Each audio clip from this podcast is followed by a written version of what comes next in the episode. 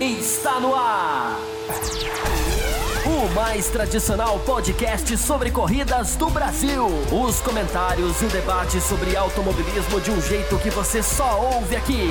A partir de agora, Thiago Raposo e Fábio Campos apresentam Café com Velocidade. Café com Velocidade. A dose certa na análise do esporte a motor. Para você que nos ouve no cafécomvelocidade.com.br, estamos começando a edição 647 do seu podcast semanal sobre o esporte a motor. E essa semana viemos aí com alguns assuntos bem interessantes, atuais, apesar né, de estarmos nesse período de quarentena, coronavírus e tudo mais, temos sim assuntos atuais para a gente discutir sobre a Fórmula 1 e temos também assuntos do passado, né, as corridas históricas que estão acontecendo. A Fórmula 1 está colocando uma corrida no meio da semana, está colocando uma corrida no final de semana. Nós estamos pegando essas corridas, levando para o grupo de apoiadores como uma enquete. E lá eles votam e a gente decide então qual é a corrida que será discutida na segunda-feira. A gente divulga isso nas redes sociais para quem não está no grupo dos apoiadores poder saber, poder acompanhar, poder assistir. Will Bueno, seja muito bem-vindo mais uma vez aqui com a gente no podcast Café com Velocidade. Grande Prêmio do Brasil de 2012, Will. Uma corrida tumultuada, com chuva, a pista secou, acidentes, a candidata ao título tendo um acidente no comecinho, uma corrida que deu o que falar e tivemos vários e-mails sobre essa prova. Então esse tema vai ser um tema bem interessante. Como foi para você rever esse grande prêmio? Seja muito bem-vindo. Saudações, Thiago Raposo, Fábio Campos, ouvintes do Café com Velocidade. Cara, eu vi muita. É, para mim, rever é, para mim, vírgula, rever essa corrida é, foi, muito, foi muito legal porque tem muitas coisas que eu não lembrava dessa corrida. É, e eu confesso que me fez muito bem rever essa corrida. Uma, uma, uma coisa. É, eu vou falar para você que assim, que eu cheguei até a me, a, a me emocionar nessa corrida e eu vou contar logo mais aí. Por quê? Muito bem, também temos Fábio Campos. Hoje o Matheus Pucci está nos desfalcando aqui o time, mas Estamos aqui os três a gravar. É, Fábio Campos, lá de Belo Horizonte. E, Fábio, tivemos assuntos também ah, no mundo da Fórmula 1 nessa semana que se passou. Teto orçamentário, equipe é, ameaçando sair, a Liberty mudando aí questões nas regras, não precisando mais da unanimidade dos times para fazer alterações. Então foi uma semana quente, não foi isso, Fábio Campos? Seja bem-vindo. Olá para você, Raposo. Olá para o meu colega Will Bueno, de quem eu já espero o número de anotações. Antes de a gente começar o assunto dos Grande Prêmio do Brasil de 2012, eu quero saber quantas anotações ele fez, porque eu quero que o ouvinte 23. saiba quantas anotações. 23 anotações, eu sou realmente um fã desse rapaz. É... É, Raposo, na verdade, uma correção, não, é, não foi a Liberty que mudou a, a, a sua capacidade de alterar as regras, foi a FIA né, para as decisões esportivas e não de calendário. A, a Liberty já tinha feito na questão de calendário, que é ela quem decide. A FIA agora fez na questão de regulamento, regulamento é, técnico, regulamento é, desportivo, regulamento, enfim, é, vários outros que estão sob a asa dela. Eu tenho vontade até de começar o programa pedindo desculpas aqui, Raposo, porque nós falamos na semana passada sobre a discussão do carro compartilhado da venda de carros. Bobos que somos nós, né? Estou é, pedindo um desculpa, é um pedido de desculpa simbólico, porque nós acreditamos que seria um tipo de proposta. E depois veio a revelação de que não era exatamente o que a gente discutiu. Era, na verdade, uma proposta revelada pelo Gunter Steiner de, de carros anteriores. Nada mais é do que o Christian Horner querendo manter a sua supremacia ante uh, um regulamento que vai padronizar os orçamentos. E depois veio a Ferrari com essa história de teto orçamentário, de não querer baixar, de falar que vai sair, depois falar que não disse que ia, que disse isso. Resumindo, Raposo, a Fórmula 1 continua olhando para o próprio, as equipes continuam olhando mais para o próprio umbigo do que para os seus pares. Isso pode ser fatal. Isso já teve consequências. A Liberty e a FIA sabem que se elas deixarem, a coisa vai para o buraco. E ela já está começando a se mexer quanto a isso. Exatamente, então este vai ser o tema que vai abrir as discussões do programa, mas antes da gente começar a falar sobre este tema tão interessante, Lembrar você que nós temos um grupo de apoiadores, isso, os nossos ouvintes que apoiam esse café com velocidade a se manter vivo e forte aí, custeando né, é, hospedagens e servidores, publicidades, equipamentos. Então, se você não faz parte do grupo de apoiadores e você sabia, Raposo, parte... nós estamos a 0,5% de bater a meta lá no Apoia-se. Estamos muito perto. Exatamente. Então é apoia.se barra café com velocidade. Tem uma série de, de, de, de premiações, por assim dizer, ou de recompensas para quem nos apoia, né? Até 15 reais. A 14,99 ou 14 reais para deixar o Fábio Campos feliz. Você entra num grupo exclusivo no WhatsApp. Ah, de 15 a 24 reais você vai receber áudios exclusivos sobre outras categorias. E aliás, essa semana saiu o programa Quentinho em Folha para os nossos apoiadores nessa faixa, né? Sobre MotoGP. Então, o pessoal que está ouvindo a gente falar aqui sobre os impactos do coronavírus na Fórmula 1, nós fizemos um programa sobre os impactos do coronavírus na MotoGP. Valentino Rossi, que estava naquela se vai aposentar, não vai, muda alguma coisa na vida de Valentino. Mark Marques, que estava contundido, ganhou esse tempo extra para se recuperar, para começar a temporada, quando começar muito melhor.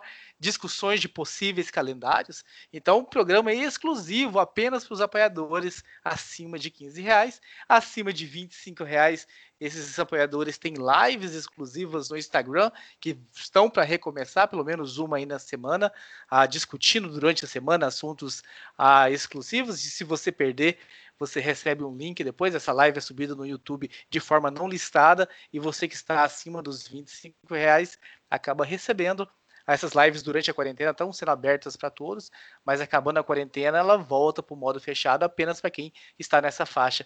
E acima de 30 reais, acima de 30 reais, tem um sorteio para o Grande Prêmio do Brasil, Fábio Campos. Que, aliás, ontem nós discutimos né, algumas alternativas neste campo e nós deixamos para você anunciar hoje aí o que, que nós decidimos. Primeiro, deixa eu só dizer uma coisa, Raposo. Para quem acha que as alternativas e o cenário da MotoGP é igual ao da Fórmula 1, está muito enganado. E o, a surpresa desse programa, desse bloco especial que nós já gravamos, já disponibilizamos para os apoiadores, é, é, impressionante. É uma discussão impressionante. É, você me pediu para falar do Grande Prêmio do Brasil, então deixa eu falar rapidinho, porque hoje o tempo será nosso inimigo aqui. É, o Grande Prêmio do Brasil está pendente. O Grande Prêmio do Brasil, o sorteio de ingresso do Grande Prêmio do Brasil é condicionado à marcação de pontos, ou seja, quem apoia há mais tempo vai ter mais pontos, vai ter mais um número no sorteio que vai ser um sorteio numérico. Então nós combinamos, não é, Raposo, que em se estendendo o prazo para o Grande Prêmio do Brasil, por exemplo, ele passa para 2021, os pontos continuarão sendo somados. Ou seja, quem está apoiando agora na esperança de ganhar um ingresso para o Grande Prêmio do Brasil, vai ter a sua, a sua condição melhorada e não piorada. Claro, todo mundo queria ter a corrida agora, em novembro, mas a gente não sabe o cenário qual será. Se essa corrida for lá para frente, quem teria marcado sete pontos, né, Raposo? Que o sorteio seria em setembro e a gente começou a promoção em março, teriam sete pontos, pode chegar com 19. Vamos supor que seriam mais 12 meses.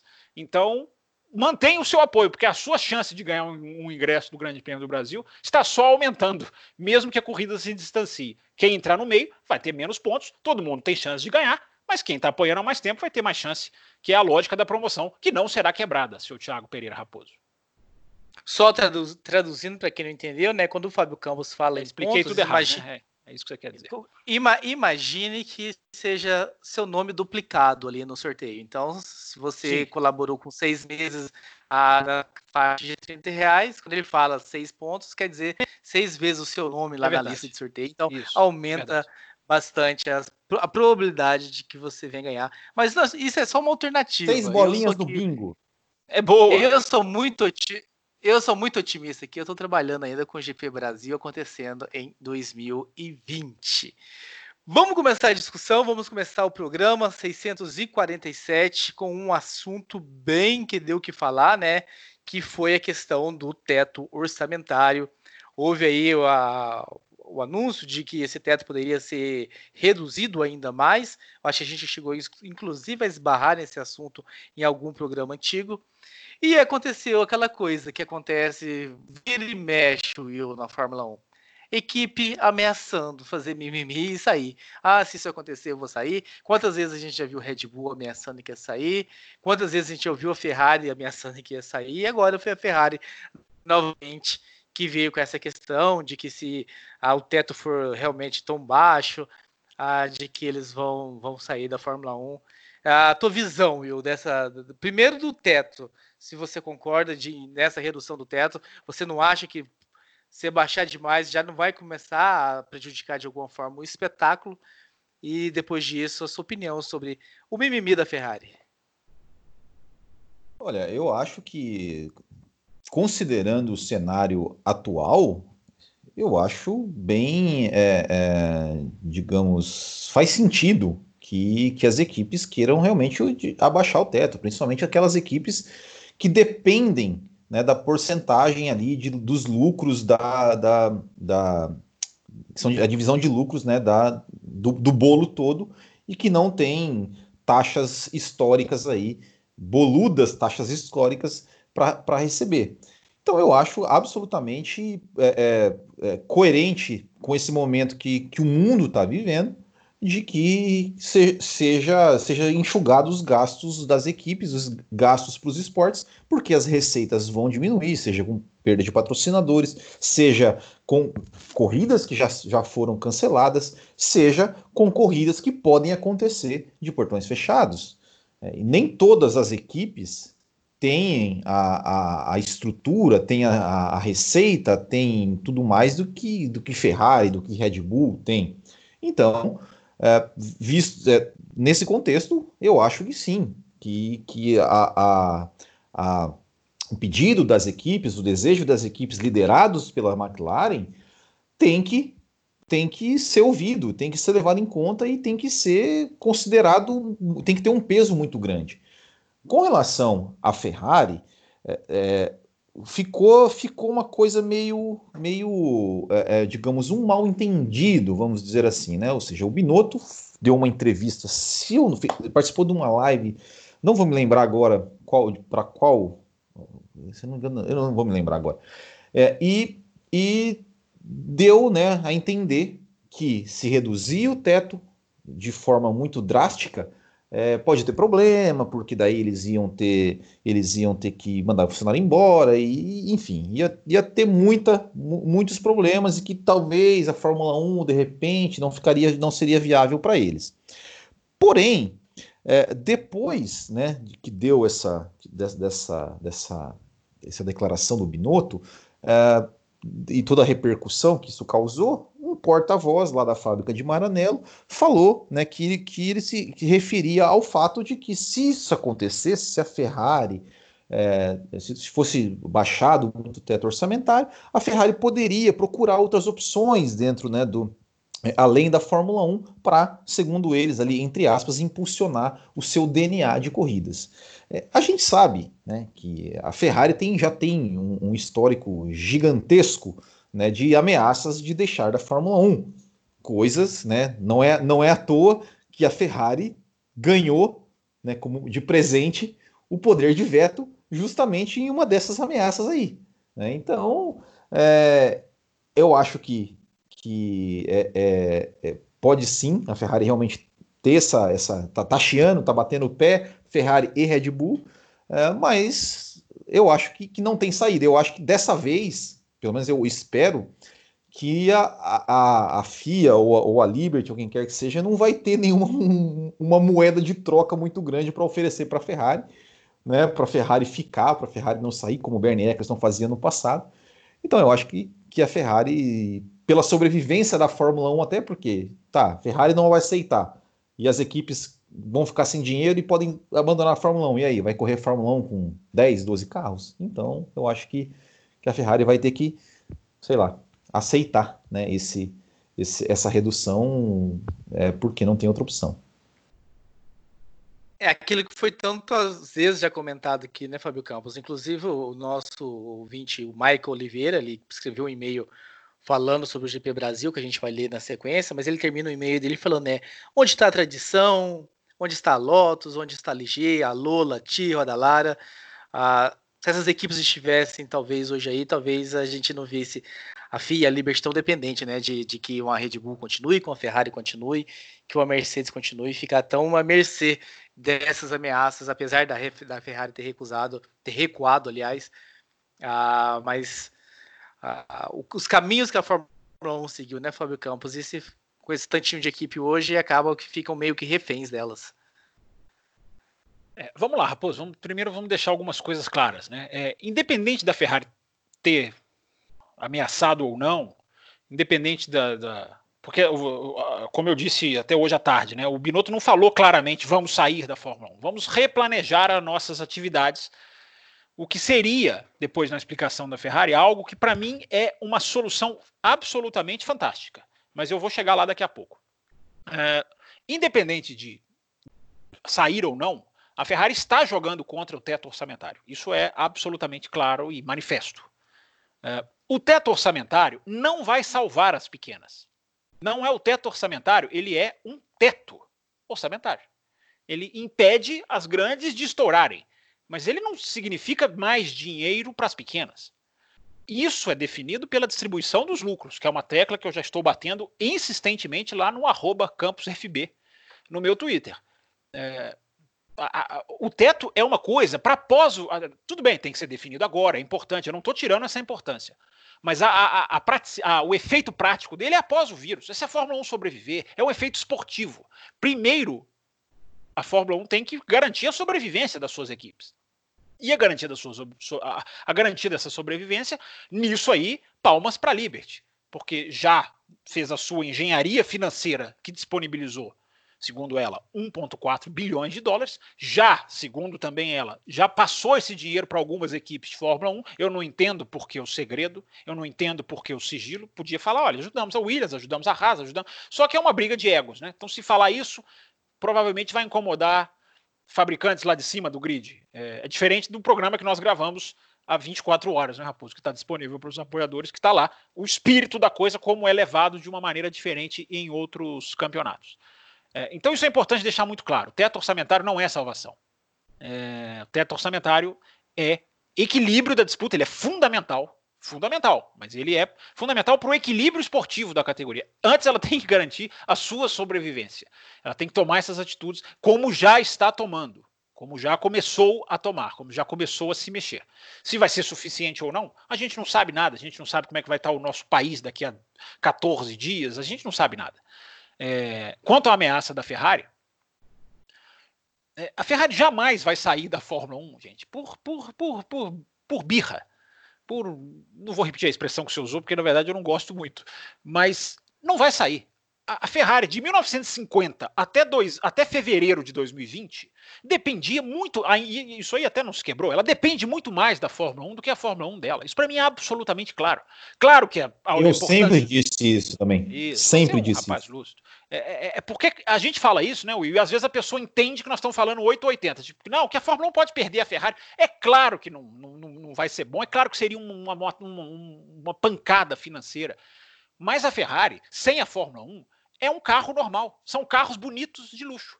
A Ferrari é muito mais do que isso. A Ferrari é mais do que um carro esportivo legal. Ela é, a Ferrari é uma mística. A Ferrari é uma, uma imagem. Uma, é, por quê? Por causa da Fórmula 1. Sem a Fórmula 1, ela passa a ser uma. Ah, vou falar uma aqui. Uma Lamborghini. Não, carros lindos, belíssimos, chiques, caros. Todo mundo quer ter. Ninguém recusaria em sua garagem, mas carros. Tudo bem, a Lamborghini também tem as suas tradições. Eu estou citando um exemplo aqui. Fãs de carros, não me, não me, não me, não me, não me xinguem. Eu estou citando um exemplo co comum.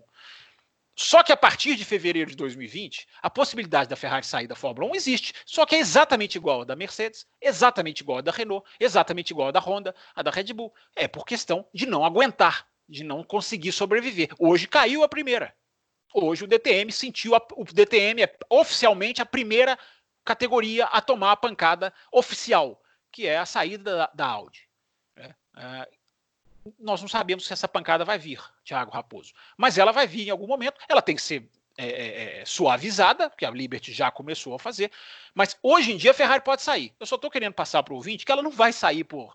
Porque ela ameaça, nós todos caímos nessa. Todos nós caímos. Eu, ca, eu caí, eu me incluo, eu vou lá no Twitter, eu, eu replico, eu, eu, eu retuito. É, eu também caio nessa. Todos nós caímos nessa. Errados somos nós. A Ferrari jamais sairá da Fórmula 1, porque a Ferrari, inclusive, para sair da Fórmula 1, precisa de uma série de aprovações de diretoria, de, de, de enfim, de, de, mesa, de acionistas, é, enfim.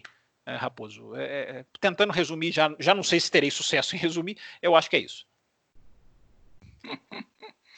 São, como dizia o, o nosso saudoso Jimenez, você é um catedrático, Fábio Campos, do, dos podcasts, então você sempre resume muito bem o que você quer resumir. Não, é, eu, não, eu não, sou, eu não sei se eu consegui resumir em pouco tempo, eu acho que eu já estourei os meus, os meus minutos de fala. Ah, ainda sobre esse assunto, Fábio Campos, tem uma pergunta aqui. Eu vou voltar com você agora, né? Começando pelo Will para você. Agora a gente volta com você para chegar no Will, do nosso querido João Pedro Melo nos escreveu aqui um e-mail ele termina deixando uma pergunta dizendo o seguinte: ah, existe mesmo uma maneira de equalizar mais os equipamentos, como pretende fazer o regulamento de 2022, até com essa questão ah, de, de, limite, né, e padronizar algumas coisas? Ou ele pergunta se isso já está arraigado no DNA da Fórmula 1 e dificilmente vai mudar? Como é que é o nome dele, Raposo? Desculpa. João Pedro Melo. João Pedro Melo, obrigado pelo seu e-mail, João Pedro Melo. É, se o DNA, eu vou tentar também ser o mais breve possível. Se o DNA da Fórmula 1 é a desigualdade, que se dane o DNA da Fórmula 1. Muitas vezes, João, não estou falando que é o seu caso, claro que não é, porque se fosse o seu caso, eu acho que você nem estaria ouvindo o nosso programa, mas muitas pessoas usam o tal DNA da Fórmula 1, muitas pessoas, inclusive dentro da Fórmula 1, para justificar a manutenção do status quo como diria o outro, para justificar não, não evoluir, para justificar desigualdade, para justificar uma equipe é, é, metendo três segundos na outra.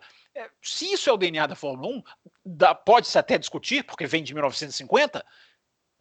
Nós vamos ficar presos em DNA. A Fórmula 1 precisa quebrar o seu DNA. Ela precisa partir para um novo DNA. Ela precisa partir para um DNA de igualdade, um DNA de, de, de, de padronização do máximo de peças internas possíveis. Ela precisa é, é, quebrar o seu DNA, e esse o vírus já quebrou, de gastança desenfreada. Acabou. Essa Fórmula 1 já morreu. Tem, tem gente que me xinga lá no Auto Race quando eu falo isso. Já morreu. Não tem mais como voltar. Porque o carro está congelado, o próximo carro, já falei, não, vai ter muita liberdade de desenvolvimento. Essa Fórmula 1 já acabou. Então, muito cuidado, João, é, com essa questão de DNA. É, Para resolver os problemas de equalização da Fórmula 1, só precisa de uma coisa: vontade. Se tiver vontade, eles fazem. E parece, Will, que essa vontade deu um passo gigantesco essa semana, né? Porque a FIA, para fazer qualquer alteração, ela precisava de, uh, de que todas as equipes fossem com ela, né? isso, né? Exa isso. Exatamente. E, e foi mudado isso essa semana, Will. Agora a FIA já não precisa mais. Uh, não sei como ficou, precisa de maioria absoluta? Maioria, maioria, maioria. Maioria simples, que eles dizem. Maioria simples. Então mas já é, é mas uma, é uma consequência, é, já para jogar para o Will, é uma consequência justamente do modus operandi que a gente fala aqui há quantos anos, não é, Raposo? De equipes que só defendem os seus próprios interesses. A FIA acabou de fazer o que ela já devia ter feito há muito tempo. Mas vai você, Will, diga você.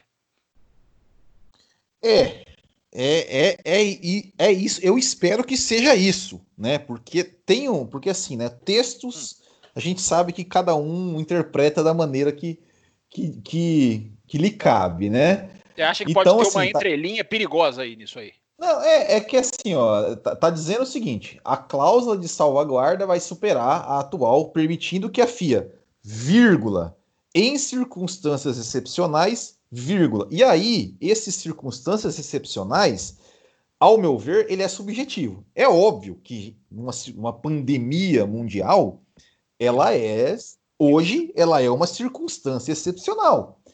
Só que a temporada começando, tendo corridas, tendo pontos. Olha, precisamos mudar isso aqui. Opa, mas isso aqui não é um, um, um, uma circunstância excepcional. Por que, que nós não precisamos ter unanimidade? Então, é assim. Mas, mas a questão, que... Eu, eu, acho que é. a questão é o seguinte: a, a FIA tem poder para fazer o necessário para a temporada começar. Sim. Se a temporada começar, eu acho que a gente passa até dessa fase, porque vai ser sinal de que muita coisa deu certo. Porque tem muita peça que tem que dar certo para a temporada começar. Mas enfim, só para colocar essa observação. Sim, sim, não, com certeza. É, eu, eu acho que, que beleza. É, a, a, é, é, é, isso aí. A, a tempo, eles, eles querem fazer, precisam fazer a temporada acontecer de alguma forma, começar, é, é fazer a roda girar. É, mas a, a, a, questão, assim, é, é, o depois que começar a girar, é que esse vírgula circunstâncias excepcionais, né, é, é, que me deixa com, com aquele pezinho atrás, né, aquele pezinho atrás de que quando começar, nós temos, nós temos quando, todas as razões para sermos céticos, né? É, quando começar a temporada, voltar à Fórmula 1, é, os, o, aquele, é, como o nosso ouvinte aí é, é comentou, aquele, o velho DNA da Fórmula 1 voltar a se fazer mais forte e cada equipe é, pensar só nos seus interesses. Como mesmo em ô, Will, ô, Will, semana, semana passada Oi? a gente se iludiu aqui com o negócio da venda dos carros. Deixa a gente Foi. se iludir agora, Will. Você tá querendo jogar um balde de água fria? A semana passada nós fomos induzidos, porque o Christian é. Horner é muito esperto. Eu, eu é. conferi, é. eu devo ter lido umas oito matérias para tentar achar esse detalhe do carro antigo. Nenhuma ele fala isso. Em nenhum. Claro, é, que, claro que ele deu oito entrevistas. Claro que as matérias puxam de um mesmo lugar. Mas em nenhuma há essa, essa escorregada. Ou seja, ele divulga para o mundo uma ideia que nos bastidores ele joga outra. É muita esperteza. Então, nós mas fomos olha, induzidos a ser inocentes, só para deixar registrado. Mas olha, para ser justo, para ser justo, eu ontem eu estava ouvindo um podcast que você foi gravado. Foi... Você fala domingo, né? Só para saber. Falo, é, domingo, é. 26 de abril, eu ouvi um podcast hum. é, é, que foi lançado no dia 8, que é o um podcast do Lito, hum. que ele falou exatamente sobre isso. Que podem liberar, mas que vão, que poderiam liberar carros atrasados. Né? Que poderiam ter essa, essa, essa coisa de não ser o carro. Né? Então, só para é, é uma coisa... mas, mas enfim, é, foi, foi falar, mas é, é, é exatamente, é, é, aqui a gente estava né, vislumbrando o, o, mundo ideal, né? E, e, aqui, e aqui, como, como eu falei, essa questão do regulamento, ótimo, é positivo, que bom que isso, que a FIA ao menos deu o primeiro passo. mas eu fico sempre com o um pezinho atrás, porque esse qualquer letra que, que torne uma. É, é, que, que cause uma. que não seja. É, que dependa da subjetividade de alguém, de pensar, opa, mas isso aqui é circunstância excepcional, isso aqui não é. na Fórmula 1, né? Que é Ainda mais mestre, na... mestre em buracos no, no buracos é, no regulamento. Né? Então, então assim, é, que bom que deu, que deu um passo. Mas eu não vou me iludir tanto assim, não. Estou esperançoso, otimista que sou, mas né, com o, de, com o devido pezinho no chão. É, só uma frase que eu fiquei pensando aqui enquanto você falava: é, como será a aplicação desta nova lei da FIA para 2021? 2022 né? agora, né? Como, como que ela, como que esse poder dela pode influenciar 2022? Se ela, como tem muita gente escrevendo, se ela bater o martelo, falei que ia ser só uma frase, né? Eu só estou falando vírgula, não coloquei nenhum ponto. Se ela bater o martelo em baixar o orçamento, aí já é uma, já, já valeu essa regra, porque o orçamento é muito alto os 175 já não são viáveis. O Ross Brown já disse que é muito alto, mas agora é muito engraçado, né? Sem vírus, você aceitou o orçamento muito alto. Agora com o vírus estão fazendo a coisa certa. Ah, um dia eu vou, um dia eu vou fazer um café com velocidade só para só colocar Fórmula 1 com vírus e sem vírus aqui na nossa discussão. Eu acho, eu acho muito lindo, né? O Fábio Campos, uma pessoa já de certa idade, ainda com essa inocência juvenil, então que, que se mantenha isso, Fábio Campos. E aí, o que, que aconteceu? Inocência em quê? Você está falando na, na, questão do, do. Você está falando na questão do Christian Horner? Do, do Horner, agora da, o, do, do, que. Na parte da unanimidade e tal. Então, acho que. Não falei nada da unanimidade. Não falei nada da unanimidade. Falei que a FIA tem que fazer o que é certo, que é baixar. E o Christian Horner, eu vou falar mais uma vez.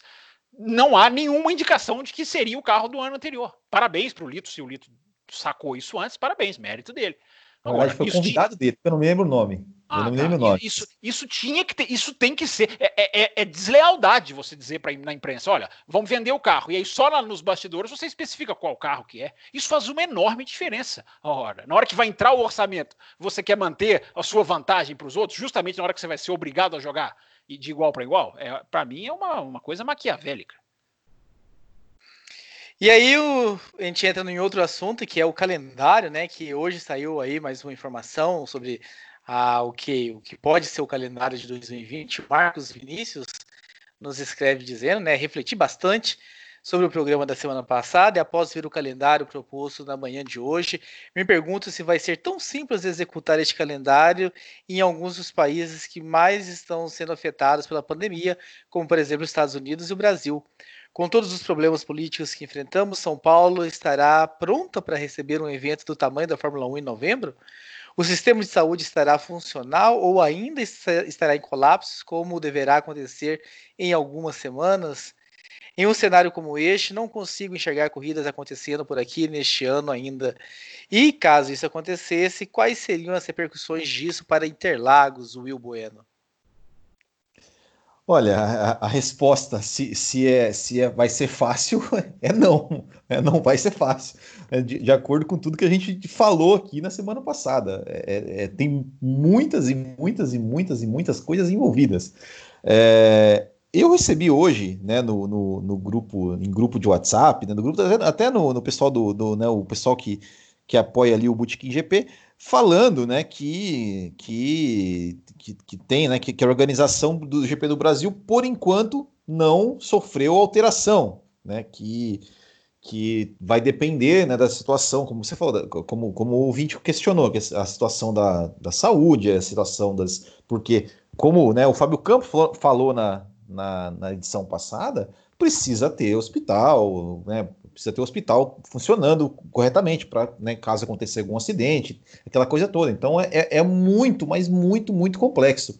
É, é, Interlagos, GP do Brasil, com portões fechados, eu acho que não vai. Que, que, que, é, que, é, que é até melhor que cancelem do que ter com os portões fechados, né? Porque se o GP do Brasil com o público já não é, né, já, já tem ali seus problemas de, de, em termos financeiros, é, com portões fechados, eu acho que nem, nem é viável ter.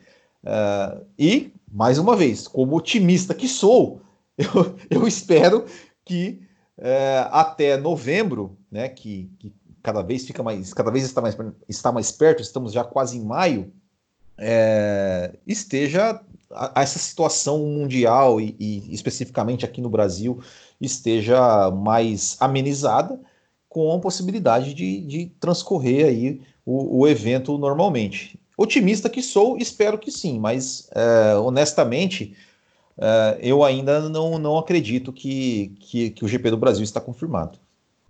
Mas do GP da Áustria, chegou e-mail hoje da Fórmula 1, né? Que, que, eles mandam lá no meio list deles, confirmando o início da Áustria. E o Lucas Tinoco, Fábio Campos, escreveu dizendo o seguinte: né, o Helmut Marko cravou que a temporada começará com duas corridas na Áustria. Qual a opinião de vocês sobre isso? Começar numa pista que a Mercedes não tem ah, ido bem ultimamente, pode acirrar um pouco mais a disputa do campeonato? E só, só, mais uma, um complemento, é, Silverstone também é, se pronunciou, né, e, e, dizendo que, que vai fazer corrida, mas sem público. Está pronto para receber, mas sem público. É, não vai ter público em lugar nenhum, gente. É, não tem como ter público esse ano, vai ser muito difícil. Talvez no final do ano, no, no em Abu Dhabi, não sei. A gente tem que saber como é que vai ser o, o essas, essa primeira fase europeia. Vocês estão falando de calendário aí, eu não vi nenhum calendário. Eu vi uma carta de intenções da Fórmula 1, com os, os continentes coloridinhos. Vamos dizer, vamos passar por aqui em setembro, por aqui em outubro, por aqui em novembro. É, isso para mim não é calendário, isso é uma carta de intenções. É, é a Fórmula 1 fez bem fazer isso. Não estou criticando, estou elogiando, porque fazer um calendário agora que seria absolutamente precipitado, seria absolutamente irresponsável seria abrir uma, uma chance enorme para acontecer de novo o que aconteceu na Austrália. Você não pode virar em nenhum país, à exceção da Áustria, pelo visto, né? Mas em nenhum outro país você pode virar e marcar uma data, porque tem país com pandemia ainda alta, tem país diminuindo, tem país com restrição até o final do ano, tem país com restrição de mil pessoas, é, é, significa é, muita gente reunida, tem país que estabelece 500, tem país que estabelece 10. Tem países que não pode fazer mais de 10 pessoas. Então, é absolutamente impossível você fazer um calendário agora. É, o Lucas pergunta se começar na Áustria, a questão da Mercedes.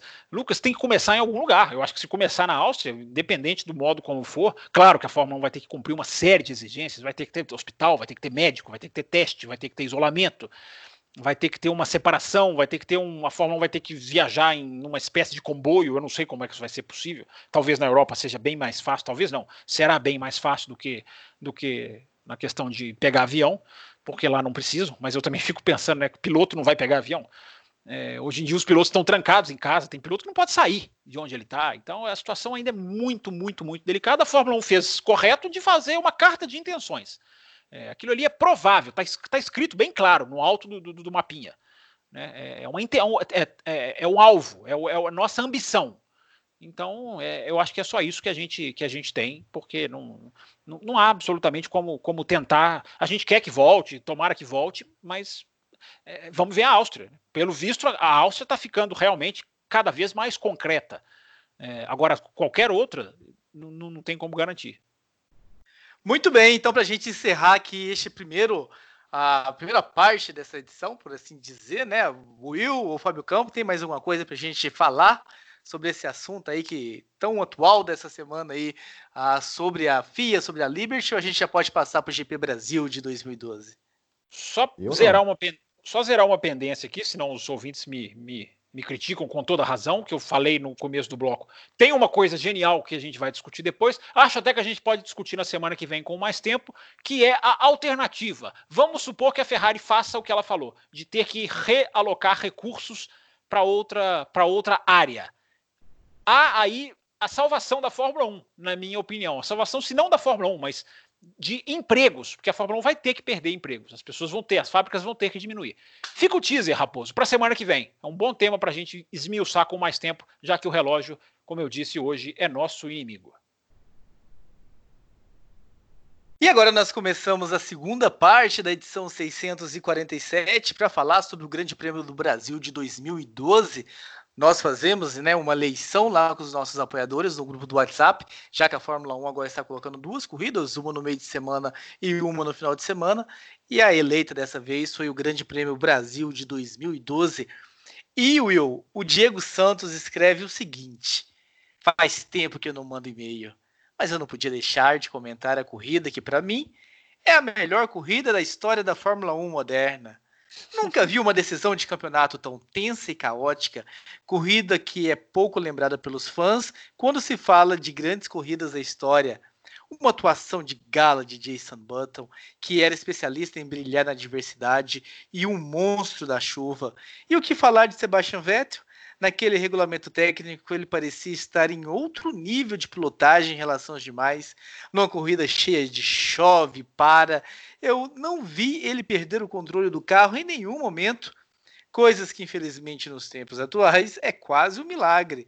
Como uma mudança técnica pode mudar o nível de um piloto só me faz reforçar a ideia de que comparar pilotos por números é impossível. Os carros de hoje são praticamente outro esporte se compararmos com os carros dos anos 90. Will Bueno. Concordo plenamente com, com essa, essa última afirmação dele, né? E a gente já falou tantas vezes aqui de. de eu, eu falei isso também no Botequim quando da morte do Steven Moss, né, que números não definem a, a, a qualidade ou o peso da, da, da, história de um piloto, é, e concordo plenamente com ele. Concordo também que a corrida foi, foi uma, uma grande corrida, uma das, uma das melhores aí dos últimos tempos. Eu confesso que tem muita coisa que eu não lembrava dessa corrida. É, e, e eu, eu, que falei, estava lá, Will, eu que estava pois lá. É. eu tenho zilhões de coisas que não lembrava. Por exemplo, eu não lembrava que a corrida tinha acabado em safety car, não lembrava disso.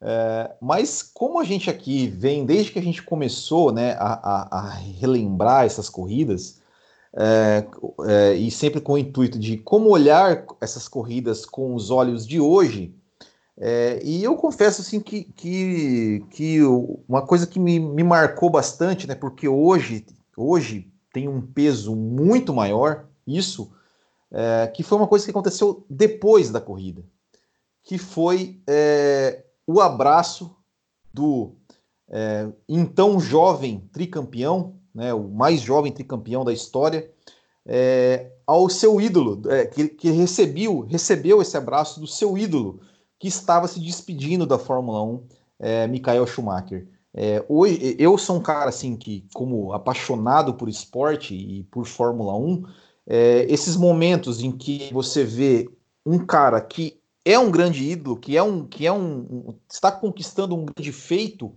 é, e está se tornando um grande ídolo, né, no caso o Sebastian Vettel, quando reverencia o seu ídolo. É a passa assim passagem como... da guarda, né, Will? Exato, assim, assim como, como assim, eu, eu acho emocionante, por exemplo, quando você vê o Senna descendo do pódio para abraçar o Fanjo, é, eu acho que no Interlagos 93, né, que é uma cena que também que, que eu acho muito simbólica, muito muito bonita de se ver, com o Schumacher no fundo, né, aquele que seria o cara que era até então o campeão, com o cara que seria o campeão, mas enfim, é, voltando, ao, então, é, quem, quem imaginaria né, que um ano depois é, o Schumacher ia passar por aquela situação que, que até hoje a gente não sabe exatamente como, como está. É, então, essa, essa, quando eu, eu vi isso, eu falei, putz, né, putz cara, olha, olha, olha né, é, é, essa imagem né, de, de ver o, o, o, Vettel, que sempre foi declaradamente fã do Michael Schumacher, porque por ser alemão, por crescer vendo o Schumacher conquistar tudo aquilo, correr ao lado do, do, do seu grande ídolo e, e, receber um abraço do seu ídolo é, num momento de glória. É, é, hoje essa, essa, esse abraço tem um peso muito maior. E eu tenho, sei lá, é, fé e esperança que um dia eu vou ver o Schumacher abraçando um jovem campeão de novo, né? É, é, é, é, o que eu, é o que eu desejo, né? Então isso, isso me marcou bastante, assim, na, na é, com todas as 23 anotações que eu fiz aqui de, da, da corrida. 22 agora, né? É, você vai falar que essa, se você falar que essa não é uma anotação, eu vou entrar em desespero. Não, essa, não, não é, essa, essa faz parte da 20, da, das 23, então mas essa realmente, para mim, assim, quando é, é, eu, eu vi isso, porque a, a, minha primeira anotação foi, foi a última corrida do Schumacher, e já era uma coisa. É, a minha primeira anotação foi apenas uma zona de DRS. Engraçado isso, né? É, a diferença. É, é, então, então é, é isso para mim, para mim é, é, marcou bastante. Né? Então, assim, foi a última corrida do Schumacher, foi a última corrida do Hamilton pela McLaren. Foi, se eu não me engano, mas foi a última corrida com um grid com 24 carros, né? Sim. É, então, é, é, mas esse, essa coisa depois da corrida realmente me marcou bastante. E falando depois da corrida também, o Nelson no pódio, né? O Nelson no pódio perguntando pro Button se ele estava feliz em se livrar do Hamilton, se ele estava mais feliz com a vitória ou se ele estava mais feliz em se livrar do Hamilton, né? Isso foi Nelson, é, Nelson é, é, é foda. Fábio Campos, alguma coisa em cima do e do Diego? Ah, muita coisa. É... Eu acho que essa corrida é, é, um excelente exemplo do. Eu gosto de pegar essas coisas, né? É, é, um excelente exemplo do que.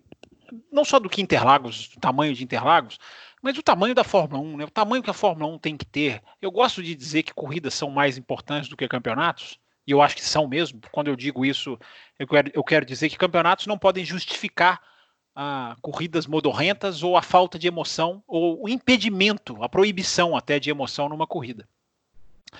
Essa corrida junta os dois, né? Essa corrida ela é corrida de verdade e ainda tem um peso do campeonato que dá só um sabor muito mais é, é especial.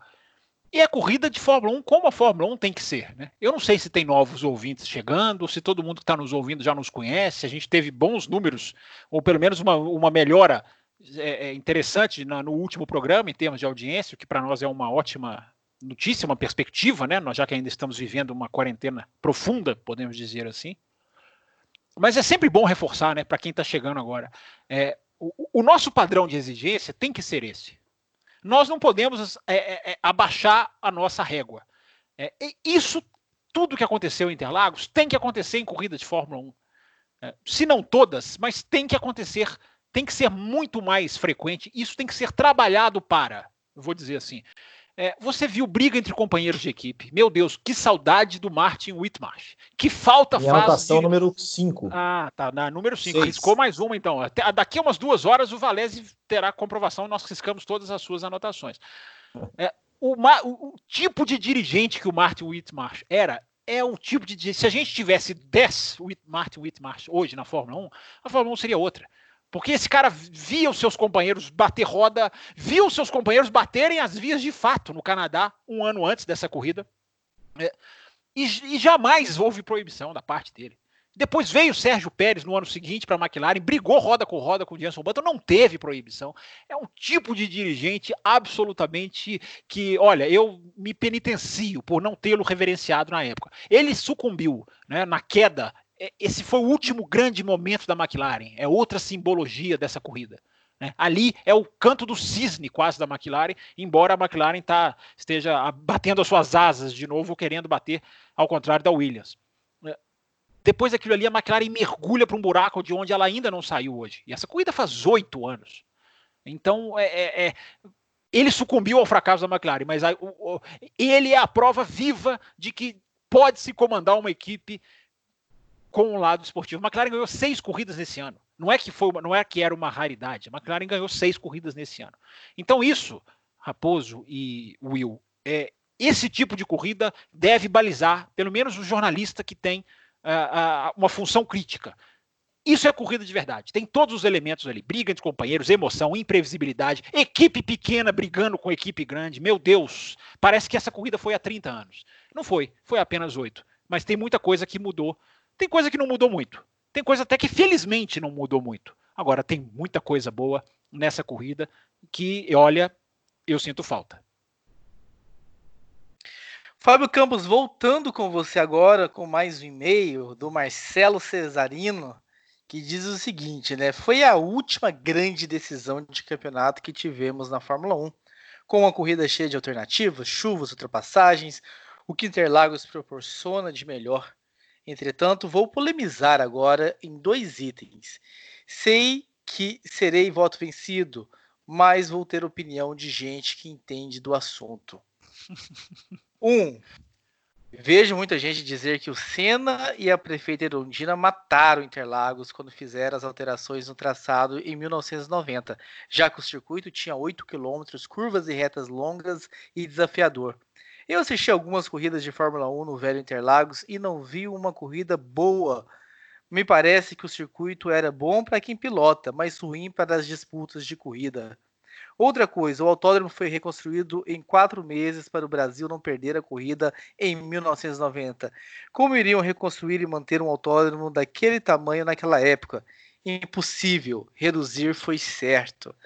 Fábio Campos, você que é tão saudoso, todo ano lá, quando você vai atravessar a pontezinha do setor G, você faz questão de lembrar quem está ao seu lado. Olha para esse asfalto aqui e tal. Aquele discurso que eu escuto é ano após É porque a gente pisa no asfalto de, do Interlagos antigo, só explicando para quem não sabe.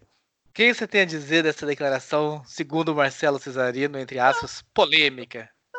Não vou discordar dele, não. Eu, eu não tenho conhecimento necessário do, do Interlagos antigo. Eu, eu nunca vi uma corrida completa na íntegra para poder falar. É, eu acho que a pista era, tinha um traçado muito interessante. Era um traçado interessante. E cada pista é. Ela, ela realmente tem que haver uma adaptação para a época que a Fórmula 1 está correndo. Por isso que eu sempre digo, né? Bahrein é a pista mais perfeita para a Fórmula 1 hoje. Significa que o Bahrein é a melhor pista? Não, claro que não. Mas é adaptada perfeitamente para os defeitos e qualidades que a Fórmula 1 tem hoje. Essa Interlagos atual talvez seja isso. O Marcelo talvez tenha razão. Agora, não, eu não acho que o Interlagos antigo seria. Eu não cravaria, Cesarino, que o Interlagos antigo daria corridas ruins. Eu só não estou nem dizendo que você está fazendo isso. Eu não cravaria. Mas que este Interlagos é uma pérola mesmo. É uma pérola. A Fórmula 1 tem que. É, é, é, é, é, é o cúmulo do pensamento financeiro querer tirar a Fórmula 1 de São Paulo para levar para o Rio de Janeiro. Pô, um autódromo que, sabe, é, é, é, não sabe nem qual vai ser o desenho definitivo. Não é possível que não pensem no lado esportivo. Não é possível, porque se você tiver um pingo de pensamento esportivo, você não tira a Fórmula 1 de Interlagos nunca mais. É claro que eles não vão pensar só isso, eles pensam, claro, no dinheiro. É, mas isso não pode ser feito rasgando a qualidade técnica da pista e o que ela proporciona. É isso que eu, isso é que eu acho. E a segunda parte do e-mail do Cesarino, né, sobre, não é mais sobre a, a, corrida de 2012, é sobre o futuro do GP Brasil. Que aí, Cesarino, dá até uma boa pauta, a gente vai guardar aqui para voltar sobre esse programa. Will, você que é o guardador de pautas, né? Coloque lá no nosso grupo voltar a falar sobre o futuro do GP Brasil com essas incertezas ah, e sobre, duas, né? Então. Duas pautas para você anotar, viu, seu Will? Tá bom. Exatamente. Então, agradecendo aí o Cesarino que está sempre nos escrevendo, né? O Maico Oliveira, né? Que eu comentei um pouquinho do e-mail dele no primeiro bloco, né? Se você está no YouTube, está no segundo, ouça também o primeiro bloco, ah, ou o primeiro assunto, né? Do, do bloco único. No, quem está ouvindo no, no, no, no cafécomvelocidade.com.br é um bloco apenas, mas com os dois assuntos. Ah, ele pergunta aqui, né? Quem é que está tomando conta do Instagram do Café? Que eu estou pedindo lá recomendações de temporadas para assistir tô adorando as recomendações. Fui eu, Michael, que te dei as recomendações. Eu não sei se o Fábio Campos e o Will iriam balizar as recomendações que eu te dei. Ele fez a pergunta, gente, que, que temporada vocês recomendam para mim? Né? Eu mandei um 2003 para ele.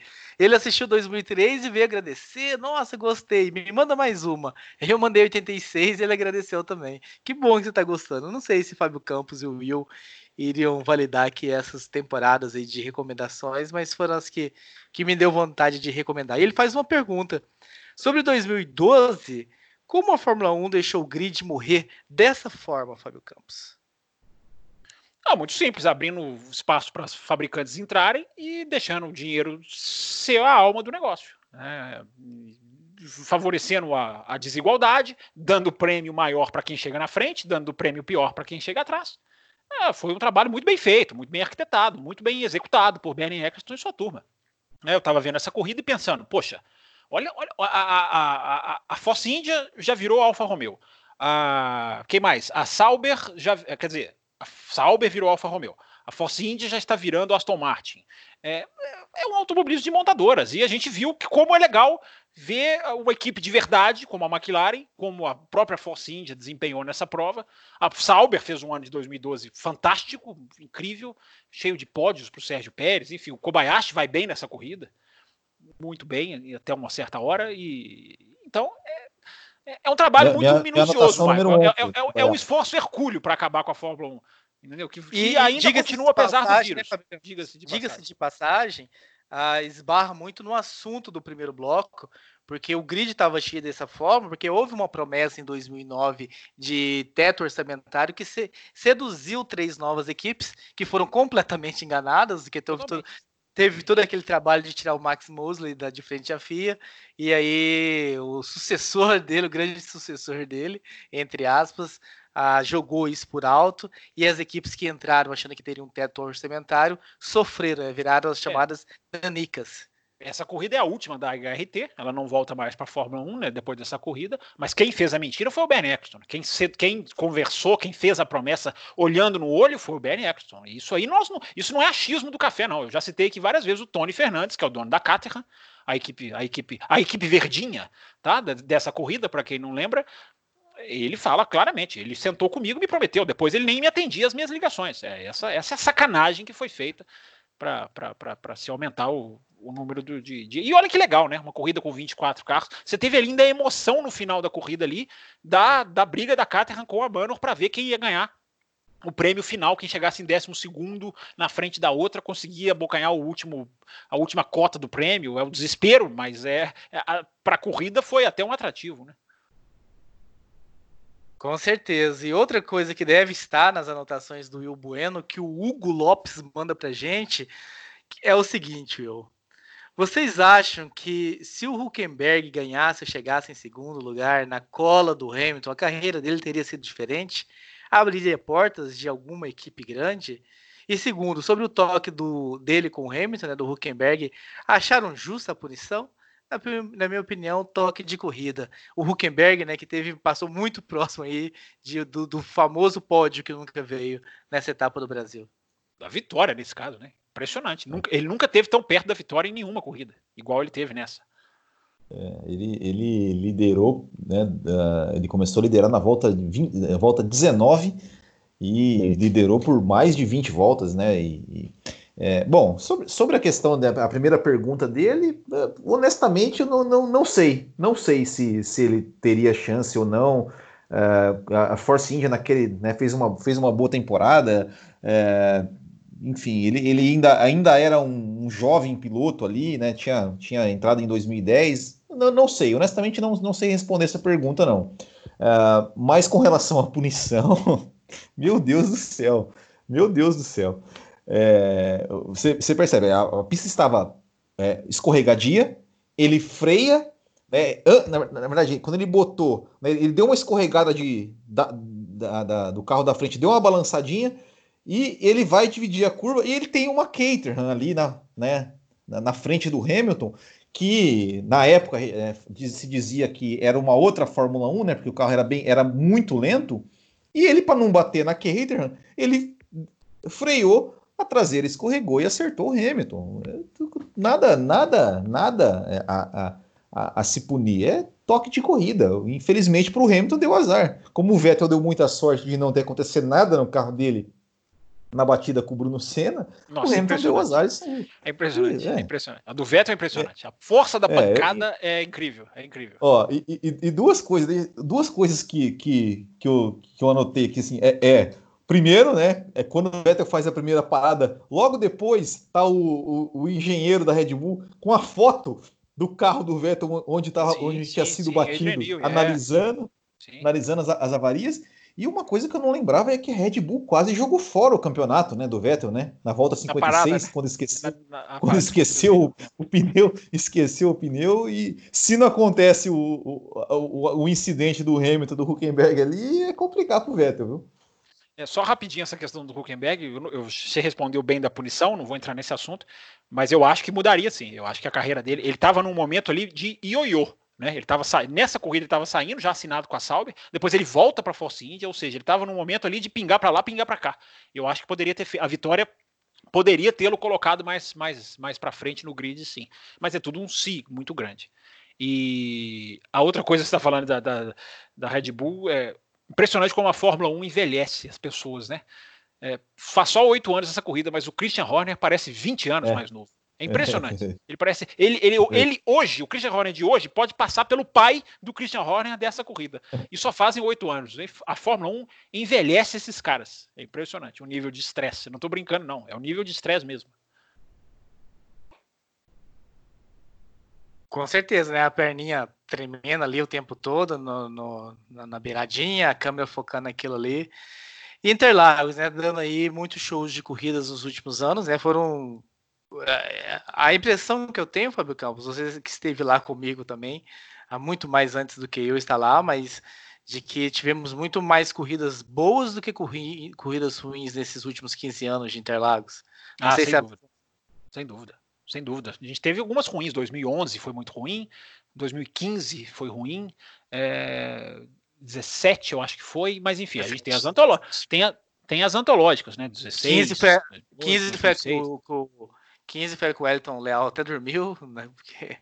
É, mas aí, ali eu acho que era independente da, pelo estado alcoólico, eu acho que era independente da qualidade da corrida. É, só lembrando, né? É, o legal, a gente, tá, a gente tá falando de uma corrida que a gente foi, né? Isso é muito legal, né? Que o Raposo lembrou. É, o frisson da tensão dessa corrida era uma coisa absolutamente incrível na arquibancada. Né? A, a, o como aquela corrida foi acompanhada, assim, todo mundo olhando para o Vettel e torcia, gritava a cada, a cada reação. Né, a, a, tem uma outra passagem belíssima que é mostrada nessa, nessa, nessa transmissão, nesse VT, bem ali na, segundo o David Croft, na desquida do lago, né, é, do Kobayashi em cima do Alonso, que eu me lembro da arquibancada subir instantaneamente. Não sei se o Raposo se lembra disso, mas foi um dos momentos mais lindos dessa corrida. No momento em que o Kobayashi ultrapassa o Alonso, depois no final dessa volta, olha que corrida, né, Will? Cheia de raridades, né? O, o Kobayashi ultrapassa o Alonso. No final da volta, o Alonso reultrapassa, né? O, o chamado troco. Sim, mas e, e, e, antes de ultrapassar o Alonso, ele tinha ultrapassado o Vettel. Depois é que o safety car saiu. É verdade. Nunca, eu acho que poucas vezes, nunca exagero. Poucas vezes eu, é, a Fórmula 1 teve uma pista, uma condição de asfalto tão propensa para para uma corrida boa, porque a corrida tinha o, o, o trilho seco e tinha um uhum. trilho semi-úmido ali no, fora que os caras escorregavam, se encostava, você vê o Weber escorregando, todo mundo dava, o Alonso dá uma pega. segurada na saída da curva do sol, na é. entrada da reta oposta, que é uma coisa antológica também. Então, é. eu estava assistindo essa corrida agora e pensando, isso é claro que isso é muito impossível você refazer isso, você planejar isso, ou você até medir isso. Mas a condição do asfalto nesse dia era a coisa perfeita para uma grande corrida. Para você ter habilidade, para você ter o, nível certo de anulação das diferenças de equipamento. É, é impressionante como o, a pouca chuva ficou num nível perfeito para não ficar exageradamente molhado e nem exageradamente seco. Ficou no meio termo perfeito ali. O cara não podia encostar a roda que ele perdia o carro. Virou um show de habilidade muito legal. Sim, e eu até, até, nas minhas anotações aqui tá os, os vários erros do Weber e claro o Grosjean batendo, né? Isso aí oito anos não, não, muda, né? É, a, a, a, voltinha do Raikkonen. Acho, a... acho, isso uma perseguição ao Grosjean. a 2012, do Raikkonen... 2012 foi um ano atípico na carreira dele. a, vol, a voltinha do Raikkonen, né? Por, que ele, não sei por onde que ele quis passar ali quando ele quis, quis cortar um caminho, teve que deu de cara com o muro, teve que é, voltar. Aquilo é, das, aquilo é, uma das coisas mais bizarras que a gente pode ver, né? Porque eu, eu fico imaginando quem tava naquela arquibancadinha. Né? É, eu fico imaginando quem tava naquela arquibancadinha ali, de ver o cara entrando, passando embaixo. Que era, que era a arquibancada do Santander, né? Não, não, é uma arquibancada pequenininha, não é aquela arquibancada do, do, do, do, Santander, é uma grande, vermelha lá em cima. Essa era uma pequenininha que tinha bem ali na junção. Você vê na câmera on board. É da Porsche, é da Porsche. Isso, era da Porsche, tanto que a Porsche fica ali naquela, naquele pedacinho de asfalto ali quando ela, quando ela faz o evento suporte, né? É, eu fico imaginando quem tava nessa arquibancada e fala assim: peraí, o que, que esse cara tá fazendo? Ele passou embaixo da gente aqui, os caras estão acostumados a ver o carro ali mais de longe, esse cara tá passando embaixo, ele vai e volta, é, deve ter sido é. uma, uma, uma, risaiada tremenda. Se, se, se, se, eu conheço o público de Interlagos, mais ou menos, eu deve ter sido. Né? O que mais que temos nas anotações de Will Bueno? Vamos lá, Will, passa suas anotações é. aí no ritmo para gente, a gente ir não, comentando. Eu coloquei, vamos lá, vamos não, lá. Não, eu coloquei, né? A última corrida do Schumacher, a última corrida do Hamilton pela McLaren. Eu coloquei o capacete do Felipe Massa em homenagem ao pai, a pintura azul e, e, e vermelha, que eram as cores que o pai do Felipe Massa usava quando, quando na sua, na sua época de piloto, né? Não sei, amador deve ser, não, não sei. Aí eu coloquei que o grid com 20. É, é peraí, Hã? calma, vai devagar, calma. É engraçado que o, o, Massa vai mal na corrida e consegue um pódio, né? É impressionante é. Né? como ele, ele vai mal na corrida. O ano era terrível para ele, é aquela é. fase péssima, praticamente a fase toda dele na Ferrari, muito ruim, muito abaixo, e ele consegue um pódio, é incrível, né? porque, porque até ele estava num momento menos ruim do ano. Ele evoluiu Isso. na segunda metade daquela temporada, Exatamente. porque a temporada foi um desastre. É, daí eu coloquei né, que o grid com 24 carros, mas só três e três equipes com nenhum ponto, né? Que, o último, a última corrida da, da Espanha. É, só, só, ultrapass... só, mais, só, mais, uma coisinha, vou te interromper. Ele não deixa você falar, Will. Ele não deixa. Mas, eu tenho, falar. Tem que falar, mas não tem graça ele falar todas as anotações e a gente não poder comentar. Você falou então faz uma última... pausa, faz uma pausa aí na tá, anotação tá e outra. Você, você, você, mas não são todas que eu vou comentar. Ele falou da última corrida do Schumacher no Twitter da Fórmula 1 no Twitter da Fórmula 1 tem o rádio do Schumacher para a equipe na volta de apresentação, que é um rádio muito interessante, assim, dele. Ele agradece não só a equipe, mas ele agradece a todos os fãs. Fala, olha, quem me acompanhou nessa jornada. No capacete, é... né? Na pura, no capacete tava, tava uma mensagem escrito isso. É, mas tem um rádio dele que é muito legal. E eu achei que esse rádio estava na transmissão. Não tá, não. Esse rádio foi feito, eles recuperaram e colocaram num vídeo específico que está nas redes sociais da Fórmula 1 para quem quiser ouvir. Continue. Então, daí, daí, eu coloquei que né, a bela ultrapassagem dupla do Alonso no, no Weber e no Massa. Tá, também está nas minhas aqui, a ultrapassagem tripla. Dupla, é. né? Não tripla, dupla. É, dupla linda é. mesmo. Realmente. É, eu já falei, o Grosjean batendo, as brigas de companheiro de equipe da McLaren, né, nas voltas 7 e 8. O, o engenheiro da Red Bull na foto do dano. O Huckenberg liderando a corrida. O Kobayashi passando o Vettel e depois o Alonso. A voltinha do Raikkonen. Os vários erros do, do Weber sobre o, né, o Huckenberg. O senhor, o... senhor, poder, o senhor poderia não repetir as que o senhor já falou e falar só as inéditas? Não. O senhor tá, vai merecer um puxão de orelha agora, é. Tá. É, que mais? É, ah, o Michael Schumacher dando aquela fechada no Kobayashi nas duas voltas do final, né? Fechada assim, absolutamente de corrida, né? Mas né, eu, fiquei, no, no eu fiquei com a sensação de que o Schumacher facilitou a passagem do Vettel no finalzinho, que o é. Vettel chega nele, que ele dá uma bela é, facilitada. É, me parece bem, bem fácil. É, ele abre laran... no laranjinha, não é, Raposo? Hein? É, ele abre, ele abre, ele abre. É. Aí, aí, né, chamou a atenção a, a, expressão do Alonso, né? Antes de tirar o capacete, ficou lá olhando pro nada. É, outra imagem legal, é, legal, assim, olhando para hoje, é o, o jovem Daniel Ricardo indo cumprimentar o, o campeão Sebastian Vettel, né? Esse é outro que parecia um menino de 13 anos, se você é, olhar para a cara é. dele, né? O, o, impressionante, né? É. E aí tem uma hora lá que também eu anotei que os, os, três alemães ali, né? O Vettel, o Schumacher e o Glock, os três fazendo uma pose ali de. Acho que o Vettel fazendo ali aquela foto, né? Eu tenho que fazer, deixa eu fazer uma foto com o cara aqui que tá indo embora, sou tricampeão e tal. Uh, e, e o Nelson no pódio falando pro Alonso, né? Que, que também perdeu dois títulos na última corrida e perguntando como é que ele estava se sentindo. É isso. Ele, ele, já fez uma live sobre a live do Nelson. Eu tô achando que tem um certo é. excesso de Nelson Piquet aqui não, na veia, não, de, é, na veia de uma certa pessoa. Eu não, eu não lembrava. Tô brincando, tô brincando. E aliás, ah, eu... fica, aliás, fica a dica para novos apoiadores que vão entrar no grupo e por essa linha aí também. Que tem uma, toda uma, uma enquete lá, uma sabatina quando a pessoa entra ah, lá. Quem, quem entra, eu quem pulei... se torna apoiador passa por uma sabatina, uma sabatina é. legal.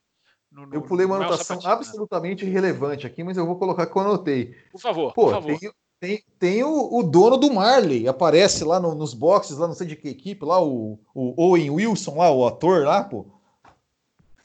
É, essa eu vou, é, essa, não, essa... É, se eu for ficar te devendo, enfim. Por isso que eu falei que é absolutamente irrelevante, mas eu anotei. essa faz lembrar as, as últimas uh, estatísticas do JF, quando o JF mandava, as últimas dele era desse nível aí também. Mas é isso, meus caros. Ah, quer dizer que, vem... que, ele pode ver as, ele pode ler as anotações e eu não posso ler as minhas, que são muito menores do que as dele. Você não disse que tinha anotações, então se você tem anotações, por favor, traga. Mas é claro que eu disse, eu até disse que a primeira anotação que eu fiz foi uma zona de DR. A primeira, quando ele falou a primeira dele, qual foi a primeira sua, Will, que você disse mesmo? Que era a última corrida do Schumacher. Última corrida do Schumacher. Eu até o interrompi, falei assim: a minha, curiosamente, a minha primeira anotação é completamente diferente. Só tinha uma zona de DRS, que é engraçado. Achei que, né? essa, coisa... Achei que a sua anotação era mais no sentido figurado do que no sentido ah, real. Amigo, você, é, você, sabe que sem o meu caderninho eu não sou ninguém, mas são, são poucas, sabe, sabe? Vou falar só duas, três aqui. A maioria Gaste já foi... o tempo que quiser, Campos. Não, não, já estamos acabando e eu sei que o senhor está com pressa hoje, eu não quero atrapalhar. É, é, a questão de uma zona de DRS, ela, ela vale uma discussão, né? Porque não só não era na reta principal, era só na reta oposta, que mostra a fome da Fórmula 1 de correr para para cima desse sistema, né? de, de, de uma necessidade de implantá-lo, que não havia nessa época. Você veja como a ganância, entre aspas, foi aumentando. Porque era uma. Olha a cultura como era diferente. Você tinha não só uma apenas, como na reta oposta. Não tinha na reta principal. E olha que corrida nós tivemos. Porque eu escuto gente falar que sem o DRS não, não, não tem ultrapassagem. Sabe, Will? Sabe, Raposo? Então, olha a corrida que nós tivemos. Claro, pista molhada ajudou muito que não se que não se, se, se esqueça disso. Uh, deixa eu ver o que é mais então aqui que ainda vale. Ah, uma ultrapassagem do Jean-Eric Verne, Will. Na volta 9 para cima do Daniel Ricardo por fora no S do Senna. Essa eu não sei se você reparou. Ah, verdade. A ultrapassagem é linda. É linda. Ele vem lá. É, é, porque, é porque tem um monte de carro envolvido. Eu acho até que eles atrapalham o Ricardo. Mas a concretização. E eles se tocam. As duas Toro se, chegam a se tocar de maneira bem, bem forte, bem firme, digamos uhum. assim. É, é o que, no, o que nos leva a lembrar do Verne, né? Impressionante como o Verne é um, é um piloto é, que é, para mim, super habilidoso, talentoso, está muito bem na Fórmula E. E a, mas a, a Red Bull foi cirúrgica, né? É, ele tem mais, ele termina com mais pontos do que o Ricardo. Eu acho que ele termina. Depois tem que olhar aqui a tabela. É, sim, termina. E eu, eu defendi que, o, que tinha que ter sido o Verne, que tinha que ter sido promovido na época. Isso é impressionante. Eu também. Nós defendíamos isso aqui no café. Em 2012, nós já tínhamos café. Isso é que é o mais engraçado. Esse programa eu acho que ele não existe, né, Raposo? Eu acho que essa safra de 2012 a gente não tem ela. Acho que existe sim. Olha, Nossa. vou procurar então. Vou procurar ouvir esse programa de novo. Eu achei que a gente tinha a partir de 2014, coisa assim. Mas tá lá, Café com Velocidade, a gente vai procurar. O ouvinte também pode procurar. Fiquei curioso em ouvir a nossa análise desse, desse dessa corrida de, de, de 2012. E eu acho que, para fechar, eu acho que a liderança do Huckenberg, o, o, que, o, que, deve, o que a gente deve ressaltar, é que é uma liderança pura, né? Isso é que eu fiquei assistindo a prova e pensando. Poxa, o cara estava liderando ali, mas é uma, repito, é uma liderança pura. Não é uma liderança porque bateu 15, 16 entraram no box e, ou 33 é, é, abandonaram. É, ele estava ali para liderar a corrida de verdade. Ele estava realmente Sim. brigando pela ponta. Claro, foi esperto na estratégia de pneus, assim como o Button, mas era uma liderança pura. Não é a liderança que a gente acabou de ver do Giovinazzi na, em Singapura, que é uma liderança circunstancial, entrou na história, porque faziam é. não sei quanto, quantos anos que uma equipe fora Mercedes, Red Bull e Ferrari não liderava, Não, mas é uma liderança absolutamente fantasiosa, circunstancial, não é uma liderança de desempenho. A do Huckenberg foi.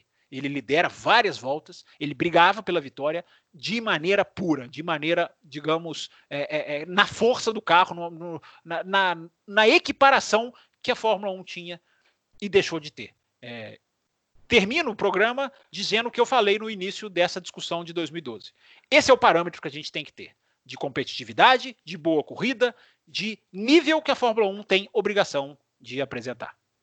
O Thiago Raposão, eu sei que você está morrendo de pressa, mas ele só uma bravo, última coisinha. Não, não, tô, não, eu, eu, eu, tenho até, eu tenho até uma informação para trazer aqui. Edição uma última coisinha 200... muito. Pera aí, pera aí, deixa ah. eu falar. Edição é, 241. Opa. Quem quiser ouvir, Grande Prêmio do Brasil de 2012 é um programa que teve Fórmula 1 e NASCAR.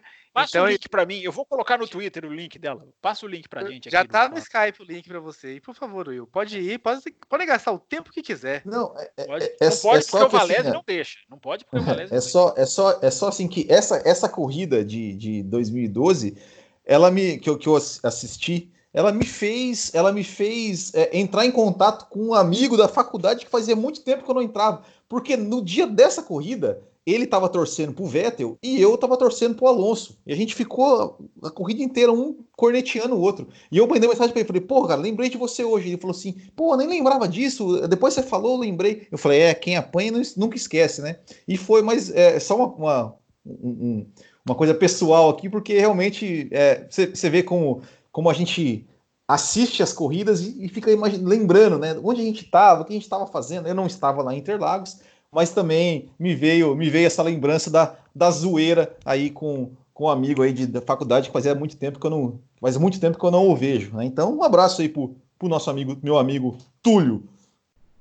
E só um muito obrigado, Raposo, para os apoiadores, para os não apoiadores, para os nossos ouvintes que assistiram a corrida e cumpriram nossa intenção no quadro, né? Escreveram, tá vendo? Opinaram, levantaram questões, como o Cesarino, como outros ouvintes levantaram reflexões. É muito legal. É, é, o que a gente queria, né, Raposo? Quando a gente colocou essas corridas históricas, a gente está conseguindo manter um, um pouquinho da chama de assistir no domingo, comentar na segunda. É, então, obrigado para todo mundo que mandou seus e-mails. Semana que vem tem mais, tem mais esse quadro aqui no Café.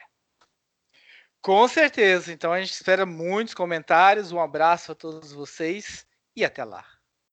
Termina aqui Café com Velocidade, o mais tradicional podcast sobre corridas do Brasil. Sempre com Thiago Raposo e Fábio Campos. Café com Velocidade. Café com Velocidade. A dose certa na análise do esporte a motor.